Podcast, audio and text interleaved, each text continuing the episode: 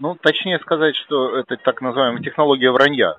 Она организована э, Соединенными Штатами Америки, является так называемым механизмом кибервойны. Э, об этом прописано, кстати, в доктрине Соединенных Штатов Америки о кибервойне.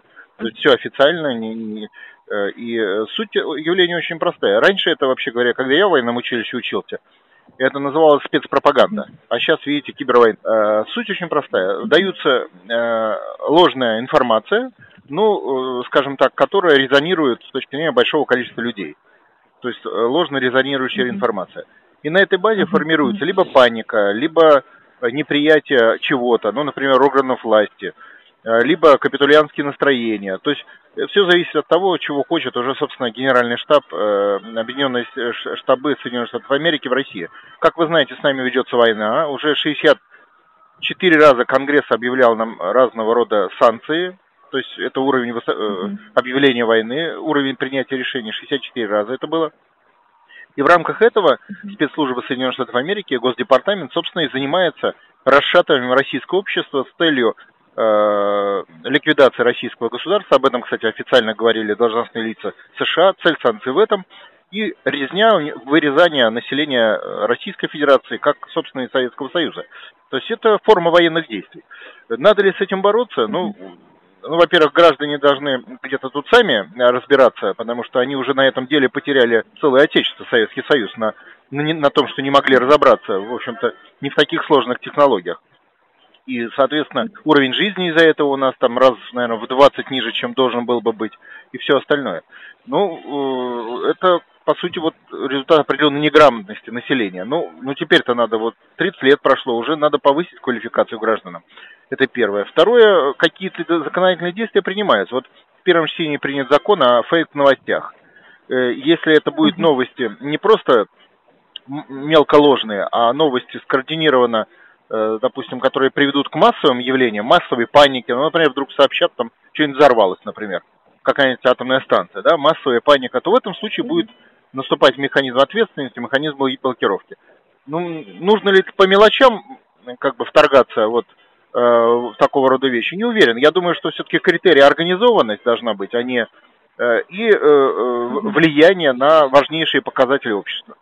Терминологически это не либеральные СМИ. Мы ничего против либералов не имеем. Либералы это просто альтернатива государственникам, то есть, которые считают, что надо меньше, чтобы государство влияло.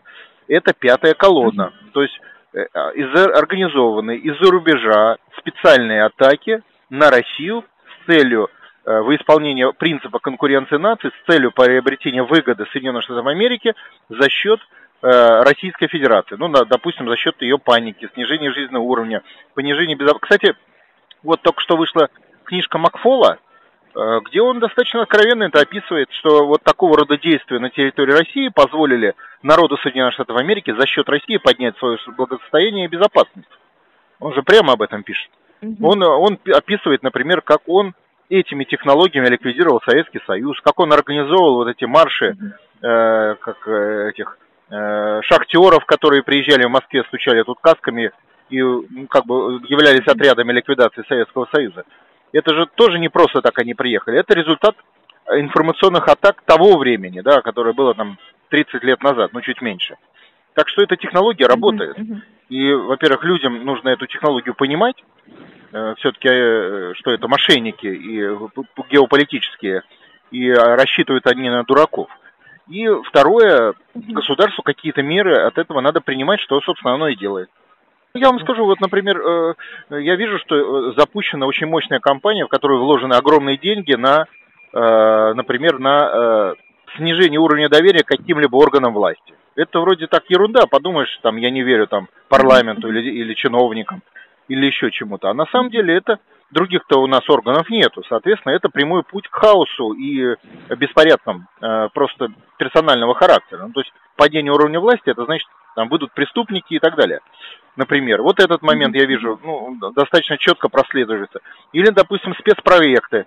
Ну, например, вот появилось большое количество таких групп в интернете, просто массовых, которые э, под предлогом восстановления СССР требуют уничтожить там, российскую армию, российское оборонный потенциал, российские э, ядерные силы, вывести войска и вообще их э, ликвидировать российские mm-hmm. войска, значит вывести их с Дальнего Востока, там, не знаю, с Курил, с Крыма и так далее.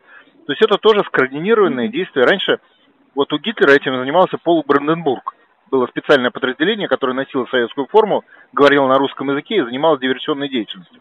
Вот сейчас этим занимаются вот эти специальные как бы э, центры, да, которые вот так себя ложно называют, и задача которых создать общий фон, направленный на ликвидацию российской государственности.